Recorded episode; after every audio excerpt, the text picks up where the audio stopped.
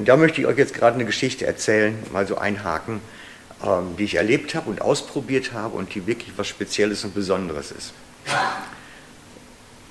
Erstens, ich denke mal jetzt einfach zwei Jahre zurück, das war das Jahr vor Covid noch, da habe ich wirklich dann, ich weiß nicht warum, aber wirklich den Eindruck gehabt, ich muss jetzt ganz viele von meinen alten Bekanntschaften mal anfahren, die ich so von früher kenne, und denen erzählen, welche großen Sachen Gott macht.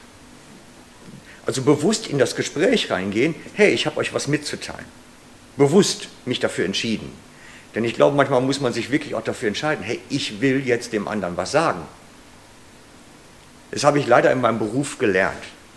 Ich bin, ich bin in jungen Jahren zu meinem Chef gegangen, habe gesagt, guck mal, ich heirate jetzt, ich brauche mehr Geld. Da sagte er, das ist ganz prima, dann mach mehr Umsatz, dann kann ich dir mehr Geld zahlen. Also sage ich, wie soll ich den Umsatz machen? Sagt er, hier ist ein Katalog, da ist ein Autoschlüssel, fahr los, verkauf. Und so bin ich losgefahren, verkaufen. Und dann irgendwann kam er an und sagte, du, ich habe eine Palette Bohrhämmer, glaube ich, waren es, gekauft. Sonderpreis. Jetzt ziehst du los, verkaufst allen einen Bohrhammer neuen. Und dann gehst du wirklich in so eine Werkstatt rein, hast immer so einen Musterkoffer dabei und sagst, den will ich jetzt verkaufen. Und abends muss der Kofferraum leer sein. Ich hatte das Vorhaben, da reinzugehen und etwas mitzuteilen. Und ich habe manchmal das Gefühl, das geht uns so ein bisschen ab. Wir wollen nicht unbedingt was. Wenn es sich ergibt, kann ich ja was sagen. Manchmal muss man sich vornehmen. Davon bin ich überzeugt. Manchmal muss man sich vornehmen auch. Dass man sagt, heute Abend kommen die zu Besuch, denen will ich mal unbedingt sagen, was Jesus eigentlich tut. Mir vorher schon überlegen, was sage ich dann vielleicht auch. Jedenfalls, als wir vor zweieinhalb Jahren diese Runde gedreht haben, dann so in unseren alten Beziehungen, hatte ich mir das vorher auch überlegt. Ich fahre zu denen hin, man plaudert ein bisschen, man trinkt Kaffee miteinander und dann erzähle ich denen Großes, was Gott getan hat. Und ich hatte den Vorteil, dass ich dann immer eine Sache, die ich, habe ich live erlebt und fotografiert, die Gott getan hat. Und das ist immer praktisch, wenn man mit Fotos arbeiten kann. Das ist super gut. Wenn man mit Fotos beweisen kann, guck mal, da war Gott dabei, so sah es vorher, so ist nachher und hier sind die Fotos und ich war Zeuge, ich kann es bestätigen, so war es. Dann kann man nachher auch die anderen Geschichten erzählen.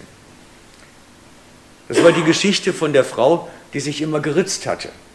Ich weiß nicht, ob er die, die kennt er ja mit Sicherheit die Geschichte. Ne, die hatte sich immer geritzt, psychisch krank, Borderliner, alle möglichen psychischen Geschichten.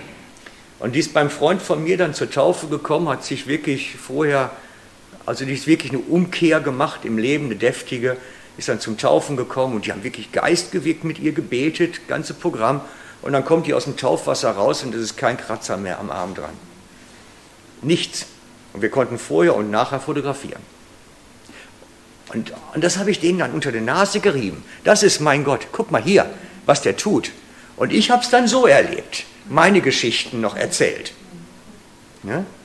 Und dann hat man Aufmerksamkeit. Ja. Dann hat man wirklich Aufmerksamkeit, dass die Leute sagen, hey, erzähl mir mal mehr davon. Weil ich glaube nämlich, so wie Paulus das sagt, man kann die Leute nicht mit Worten überzeugen.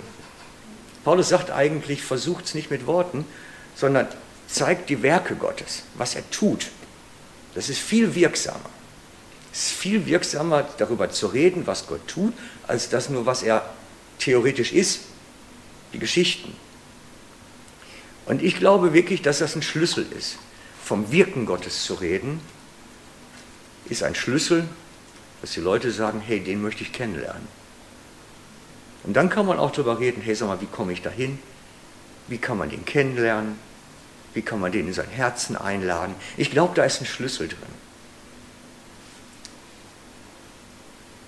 Ich weiß nicht, ob das einer kennt, noch schon mal so gehört hat, aber ich bin Verkäufer. Ich bin im Geschäftshaushalt groß geworden. Meine Eltern kamen aus dem Kaufmännischen. Und ich bin da drin gelernt und groß geworden. Ich habe das immer noch im Blut drin. Ich will, dass jeder den Jesus nimmt. Ein Kofferraum voll und dann immer verteilen. Das ist, wie ich es erzählt habe. Und ich glaube, der Schlüssel ist wirklich, dass man den Leuten zeigt, Gott lebt, ist wirksam, heute hier. Und dann kann man darüber reden, ja, wie ist denn das mit dem unsichtbaren Gott? Warum braucht man Jesus eigentlich?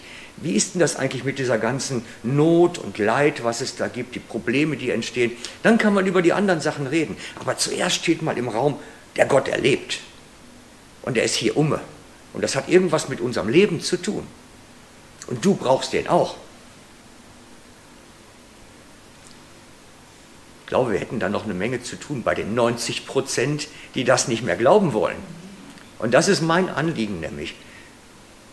Wisst ihr, ich bin ja bei dieser Konferenz gewesen, was ich erzählt habe am Sonntag, Pastorenkonferenz SPM, und da reden wir die ganze Zeit miteinander, die Leute. Diese große Veranstaltung.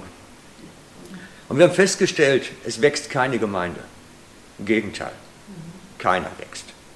Das, was im Moment passiert, ist eine riesen Rochade. Die rennen dahin, die rennen dahin, die kommen von da. Ein Teil verschwindet einfach. Geht nirgendwo mehr. Wir haben keine Bekehrung, also wir haben keine Leute mehr, die sich neu Gott zuwenden, die ihn neu suchen. Und das ist flächendeckend, eine Grundgeschichte, ein Grundproblem. Und deswegen glaube ich wirklich, wir müssen nicht in Sicht haben, wie können wir jetzt von diesen 10% irgendwie ein paar auch noch abkriegen, sondern mein Anliegen ist, wie können wir die 90 Prozent erreichen. Die sind mir eine Last, weil ich glaube, sie sind Gott eine Last, die nie von ihm das gehört haben.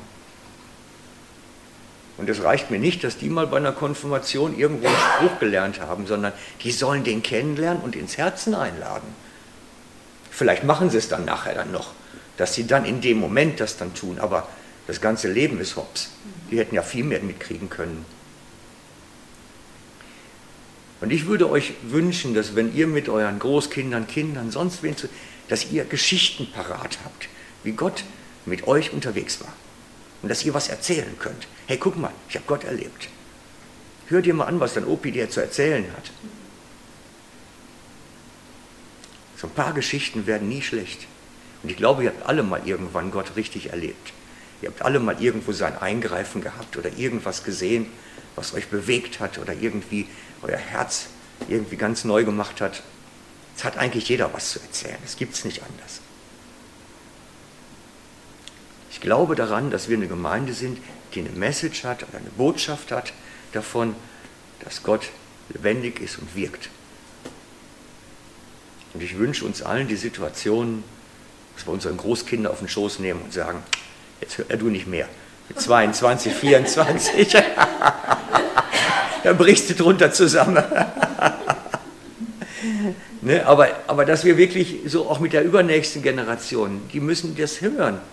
Wenn die hören, nicht nur die Geschichte vom, vom, vom David und, und dem Riesen, sondern irgendwie die Omi mit Jesus was erlebt hat, ist noch viel authentischer.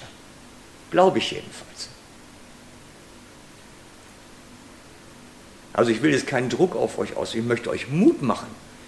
Ich möchte euch Mut machen. Ihr hättet eigentlich was zu erzählen. Vielleicht mal vornehmen. So wie ich damals mit meinem Bohrhämmern losgefahren bin, im, im Golf damals. Ne? Kofferraum voll und wir verkaufen jetzt jedem Schreiner und jedem Schlosser einen neuen Bohrhammer. Jawohl. Auch wenn er nicht braucht. ja. ja. Und wir haben den ganzen Kofferraum voll Jesus. Den können wir jetzt unter die Leute bringen. Genau so ist es doch.